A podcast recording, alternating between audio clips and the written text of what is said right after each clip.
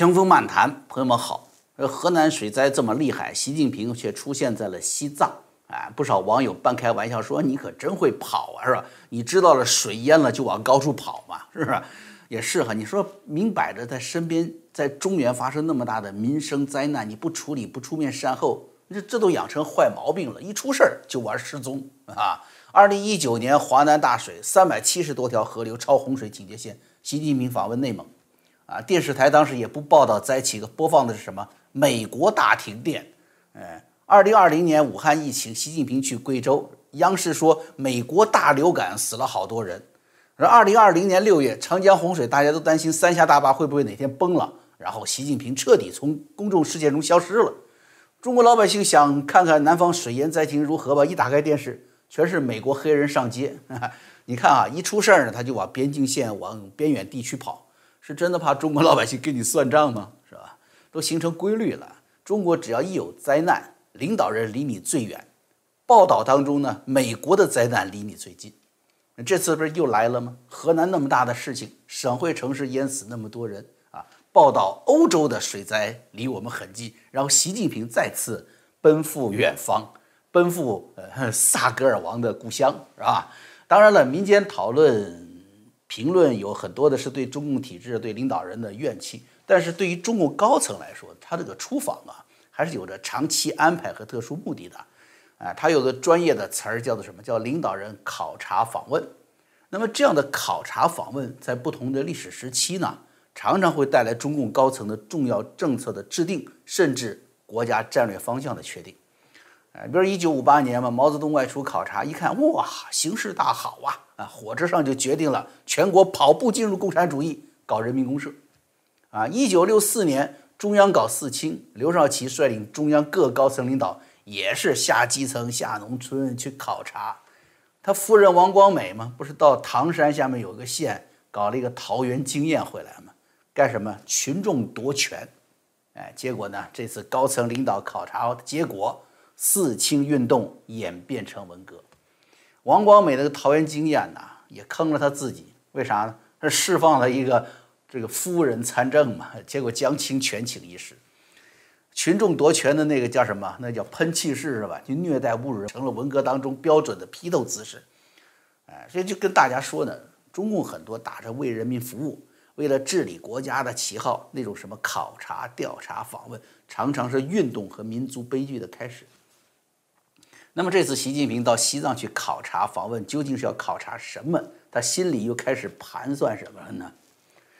这个去的这个西藏啊，与印度接壤，本来应该说呢，印度方面很敏感的，但我这一看这一两天，我也没看着印度方面的媒体有深入报道这件事情。除了播放习近平又跑到藏民家里去掀人家的锅盖的镜头之外，没有详细的报道。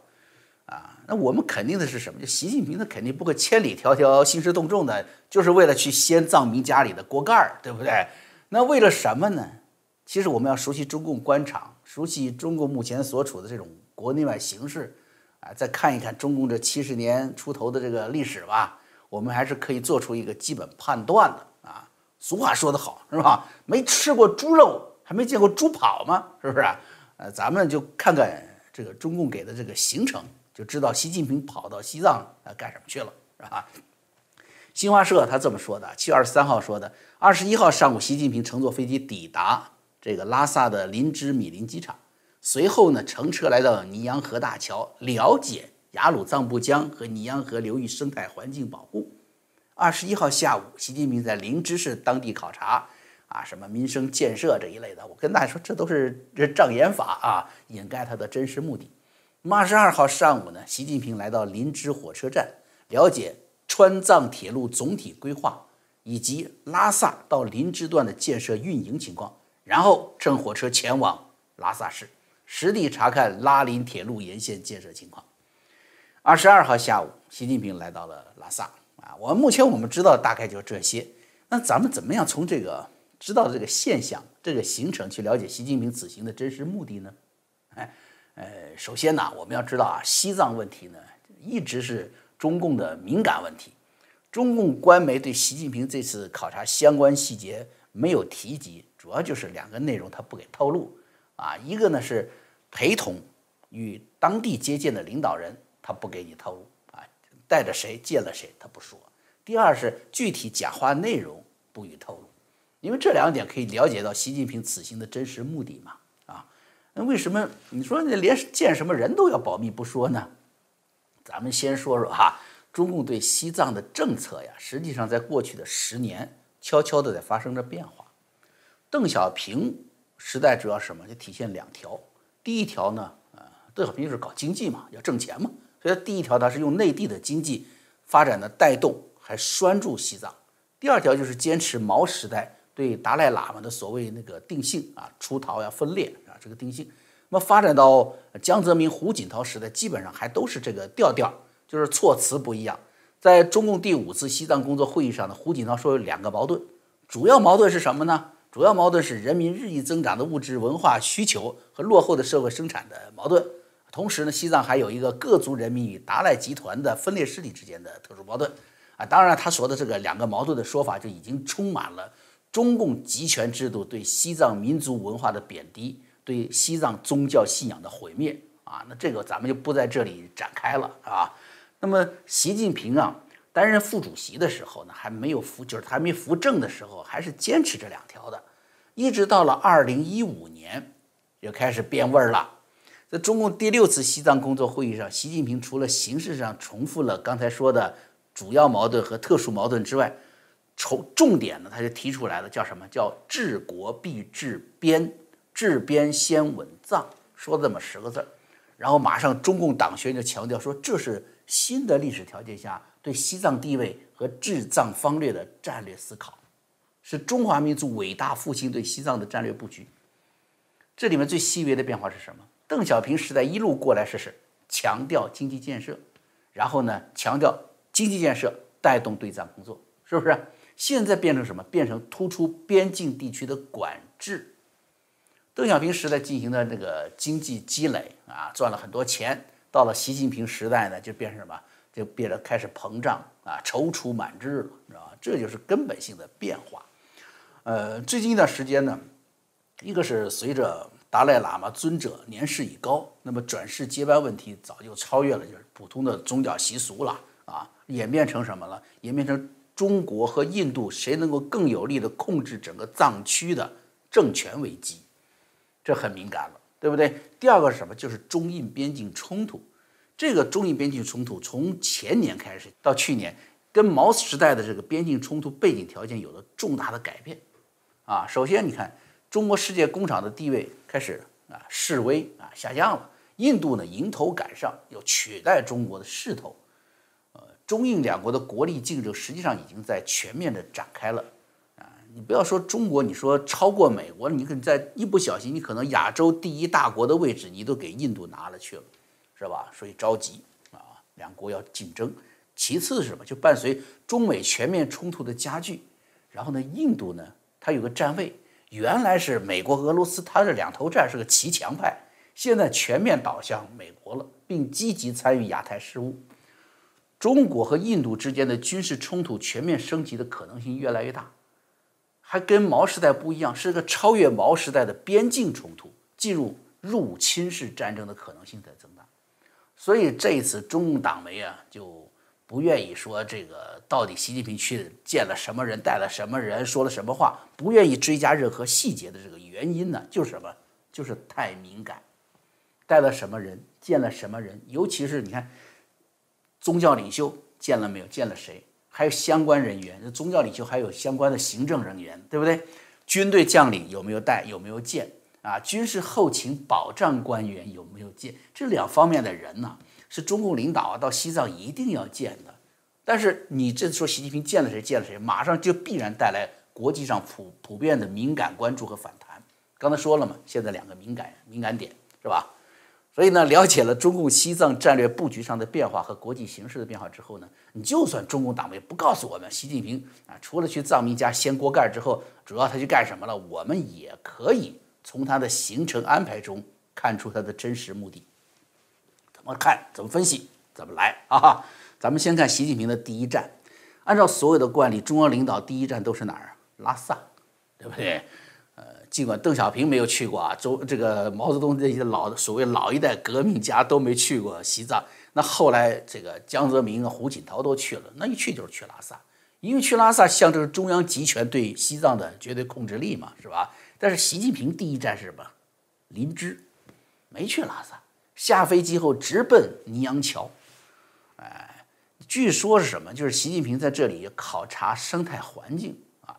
那么我呢，这里就跟大家呀，把这个谜底给揭开了。为什么是林芝而不是拉萨？因为林芝地处藏南地区，藏南是中印争议地区啊。这个藏南西边是哪？是不丹，东边是缅甸。印度实际控制了几乎整个藏南地区。中国行政区划里面，山南市和林芝市这两个城市下属四个地区，其中三个都被印度实际控制了，甚至实现了行政管理。所以，只有林芝下面有一个叫做瓦弄地区的还属中国控制。所以，前段时间的中印边境军事冲突就发生在这地方。习近平呢不去拉萨，直奔林芝，实际上啊。首先就是一条边境所属权宣誓的意义非常强，政治上具有强烈的挑战意味啊。第二呢，他去林芝绝不是去谈什么生态问题的，而是直奔雅鲁藏布江的尼洋河水电站去的啊。这个当然镜头什么都也拍了，报道也说了，他去了尼洋河大桥，对不对？这个中印之间呢，边境之争主要就是围绕水资源控制展开的。雅鲁藏布江大峡谷啊，上游四十公里，从那大拐弯的地方，有一个有个 U 型的一个大拐弯哈，那个上去四十公里支流就是尼洋河。这个尼洋河三角洲有一个重镇叫做八一镇啊。为什么叫八一？中共建军节叫八一镇，说你说明什么意思？这非常重要的一个经济和军事据点。习近平对下属训话的图片呢，就在这个地方。啊，为了保有这个军事重镇，所以中国方面建那个水电站呢，它不能建特别高，建特别高，那水高了把这个镇子给淹了，所以它不能淹，它保住这个镇子的存在，成为一个军事据点。所以呢，他先在这旁边建一个小的二级水电站，然后在尼洋河的河口又建了一个一级水电站，这样就不会淹掉这个军事重镇了。你看他为了保持保住这个军事据点，费多大劲儿？那么这个一级水电站，因为在雅鲁藏布江那个大拐弯处啊。啊，就叫它大拐弯水电站。好，你知道它有多大吗？发电装机含量、容量是三峡工程的三倍。啊，这个工程的建造完成啊，那就是意味着对雅鲁藏布江水资源的全面的战略性控制了。那这个事印度方面是绝对不能容忍的。那你中国方面就等于把水源全给全给控制了嘛？藏南地区的水域安全一旦交给了中共，印度就等于要失去这片国土的控制权和生存权了。没有水怎么活？是不是？那这个涉及到的是什么？实际上是等于是中共对外扩张和领土入侵的一个敏感问题了。啊，中共方面非常精明啊，把它归纳为。环境生态问题，我不是给你考虑什么国家主权，我占了你的领土，我割了你的水资源的问题，我们这环境生态问题啊，然后还把它归纳到巴黎气候和会的论题上。哎，你们这国际上几个有钱的大国，你不是要中国减排碳吗？好，你要我减排碳可以，我不我不煤力发电，那你得让我水力发电吧？那拜登政府现在不是要跟中共在环境气候问题上合作吗？对吧？两大合作范围嘛，一个是疫情嘛，一个是这个环境气候问题嘛，别的吵得不可开交，对不对？这两个问题上，似乎拜登政府要让步的。好，你既然要让步，你就得允许我修建大拐弯水电站。你不同意我建，我就多排碳，是吧？你要允许我建，我就顺理成章、顺带着我就把印度藏南地区给控制了，是不是很精明？哎，水电站一形成了，我还形成对印度国内政治的影响力。如果印度反弹，因为拜登现政府全球气候战略问题的顾虑，美国也许就会选择什么对中共让步，来反过来制约印度了。这就是中共的如意算盘了。你想，中共在新疆问题上不也钻这个空子吗？也是利用了美国当年全球反恐战略，把新疆列入反恐合作当中，所以全面控制新疆。现在有没有可能再利用美国政府对所谓气候的全这个全球的一个战略考量？他来趁机控制藏南地区呢，所以啊，当习近平背对着林芝的尼洋河，对着刘鹤等人训话的时候，就有了这层重要的布局。啊，为什么把刘刘贺那么突出呢？是吧？你这个气候谈判呢，跟美国人谈判，刘贺去谈呢？所以呢，咱们要读出这一层重要的布局这个含义来。那你想，你既然这么干，印度肯定是不会善罢甘休的，是吧？你这个建大水电站都已经进了中共的“十四五”这个规划了，那印度肯定看来这是你们国家制定的发展方向了。你国家的制定的发展方向要危害我们的水域安全，那印度能干吗？不干。刚才已经说了，中印之间的矛盾已经不仅仅是毛时代的叫领土纠纷，那你多占点领土，我占点领土的这个纠纷不是了，是大国之间的国力竞争，是全面的竞争。中共要想实现所谓的弯道超车，哎，那你要想超过美国，你首先得解决自己的生产能力啊，你得有办法，对不对？你想办法遏制印度作为成长的重大竞争对手的存在。在中美冲突之中呢，印度已经拿走了中国相当多的世界工厂的份额。然后在生物科技、什么医医药科技、医药生产，是吧？加上网络、数码科技方面，已经形成对中国的优势。两国因为水资源的纠纷呢，会因为什么？两国彼此都很厉害的民族主义的氛围，突然就可能哪天就爆发为战争行为。啊，你看中共这边天天这个官媒啊宣传了这个。谁谁远虽远必诛啦，搞这些东西。印度那边也是虽远必诛啊，他们民族主义情绪也很强大的，所以就很容易对执政者造成民间的压力，最后爆发于战争行动，很有可能。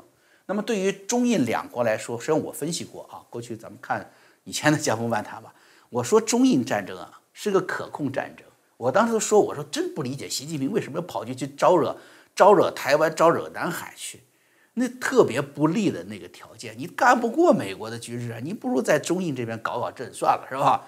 因为青藏高原特殊地理条件，两个国家都不可能深入对方国土纵深，战争损耗啊不至于什么伤筋动骨。尤其对于中共来说，相对南海、台湾，你跟印度打仗，政治成本最低了。你东边一打起来，自己的富裕地区，什么江苏、浙江、上海、广东，全在沿海，损失惨重。南海冲突会迅速什么国际化？你什么越南、菲律宾、马来西亚、新加坡都在那，整个东盟都会给你反目，是吧？那你跟台湾闹别扭，台湾军事一一旦发生军事冲突，也会迅速的国际化，因为美国人要动手，美国人一动手，战争就有可能会升级，啊，他的陆战队、他的导弹也可能会打到你的大陆上来，或者精确打击、精确制导，打可以打到你中南海去，战争升级，甚至有可能中共政权崩盘。选择跟印度打不会有这个事儿，啊，所以你可以为国内政治矛盾寻找降压的出气口，啊，通过局部战争呢，你可以建立什么独裁者对军事权力、对最高权力的掌控。你政治局你打架打得越厉害，你在印度打一小仗是吧？你可以控制军队，是这个意思。所以说呢，双方都有打的愿望了，现在又有了水资源这个打起来的导火索，关键是什么？关键就是战争准备，谁能打赢？所以习近平的第二个重要行程是什么？乘火车前往拉萨，实地查看川藏铁路总体规划，拉萨至林芝之间这个叫建设运营的情况。啊，你会说这个怎么跟战争有准备？不是已经有青藏铁路了吗？啊，为什么川藏铁路那么要紧呢？啊，这个咱们就是花个几分钟时间，先跟大家说一个词儿。那个词儿叫什么？叫茶马古道。哎，我很多朋友也知道这词儿了啊，因为我记得好像中央电视台吧，它是播出个关于茶马古道的一个纪录片，它是讲那个茶叶的，是吧？就是云南呢做这个普洱茶，高原地区呢喝茶叶来补充维生素，这个对他们生活非常重要。那么茶马古道是中国军队对马有需求，要发动战争嘛。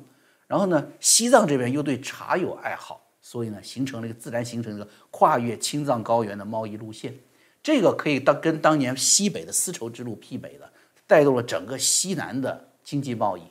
这条古道啊，是一千年了啊，后来是在中共手中死掉了。为什么？中共打击二道贩子嘛，割资本主义尾巴嘛，是吧？所以民间商业彻底凋零。所以呢，茶马古道是从十一世纪啊，一直延续到了一九五零年代消失的。但是有一个很有意思的现象是什么呢？就是在茶马古道存在的日子里，这马帮啊，从四川、贵州、云南跑运输跑得越频繁，西藏对于中国的中央政府就越依赖，走的呢越近。反之，西藏就会向印度倾斜。呃，川藏铁路实际上就是对茶马古道用现代交通方式的一种复兴。啊，一九五零年没了啊，现在到了二十一世纪，中共把它又复兴了。不仅这个新的这个茶马古道啊，就是新的这个川藏铁路呢，会带来四川、云南、贵州的经济繁荣，也会用这种经济繁荣呢带动整个西藏的经济。加强对西藏的联络，刚才说了嘛，会把西藏呢跟中央政府联络得更紧。而对于总怀有千古一帝梦想的习近平来说呢，这也是他所谓民族复兴大梦的一部分。所以，二零一五年他就开始说这个事儿。那么，更重要的是什么呢？川藏铁路无以伦比的有个军事属性啊！川藏铁路从二零一四年正式动工的，穿越了横断山区。还有西藏的东南部高原、高山峡谷，无论是铁道工程建设方面来说，还是最后你建成了、你通车运营来说，都是世界上风险最高，也是最有挑战性的铁路建设工程。但是中共竟然预定二零二二年就全面通车，啊，前后只干八年，而如今应该来说还要提前了。临知道拉萨，就加上了所谓，就因为像这个所谓中共百年献礼嘛。所以全面通车估计是今年年底就能实现了，这不是别的原因，朋友们，就是目前国际形势和中印边境冲突的现实逼迫的。中共在国际上的生存空间感到越来越促狭，活不下去了。啊，他必须在印度这边打开一个出气口，所谓叫军情紧迫。青藏铁路啊，是从兰州出发的，对不对？那甘肃省人口两千六百万，加上甘肃省的整个的整体经济不怎么样。它沿途呢，青海的人口，这才才才六百万，对不对？那就没有办法承担起整个资源整合和战略协调的这个作用。换句话说，它根本无法承担中印冲突规模的保障作用。规模越大，它越无力承担。一九六二年这个中印冲突，中国是不是打赢了？哎，打赢了，打赢了，却把藏南又送回去了，傻吗？你不要听那中共原来宣传什么什么国际大大局啊，什么什么气度，没那个事儿。原因很简单，就一条，守不住。为什么守不住呢？印度那边过来是，它是大平原，恒河大平原往上走，走到半山腰就是藏南。中共这边呢，中国这边是从这个高原高山爬到山顶，从山顶下去，这边叫藏南，你知道吗？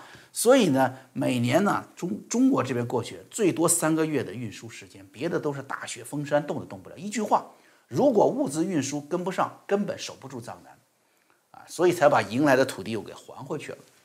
那么川藏铁路通车，火车就可以保障了。除了极端天气之外，基本上是全年畅通。更重要的是什么？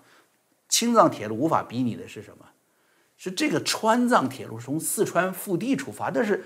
富饶的地区啊，四川加上云南，那一个多亿的人口，啊，尤其是成都这这地方，它本身就是当年的大三线，中国最重要的军工生产、军事科技的重要基地。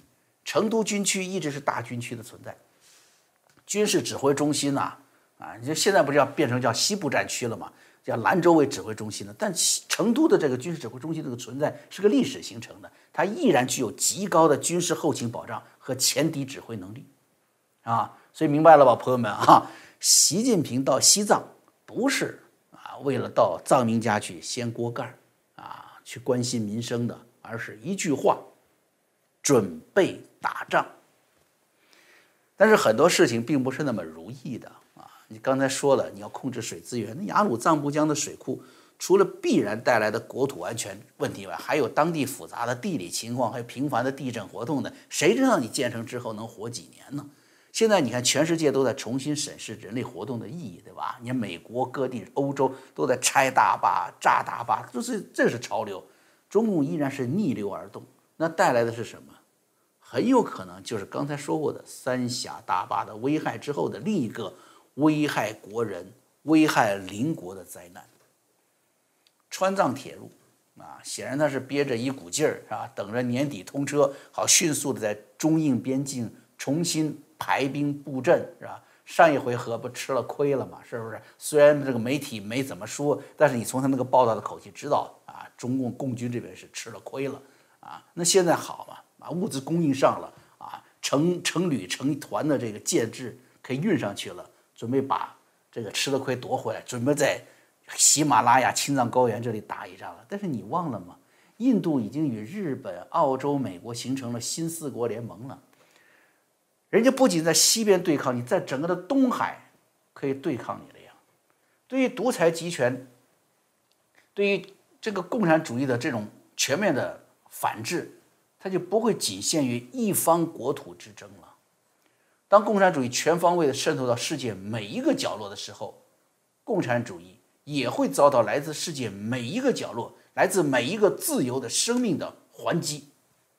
好，咱们今天的节目就做到这儿了啊！今天星期五，明儿又是周末了啊！明天上午我这个咱们希望之城会员网站呢，还是继续更新巴顿将军啊这个系列呢，已经收到很多的回馈了啊，说这个系列是越看越上瘾啊，不仅自己看的，还带着全家看的，那孩子们都学会学着巴顿的口气说话了，我听了就特别开心啊，那个。这个正义的力量嘛，总是生生不息的，对吧？好，我是江峰啊，在这里呢，就祝大家过一个好的周末啊，我们下个星期再见了。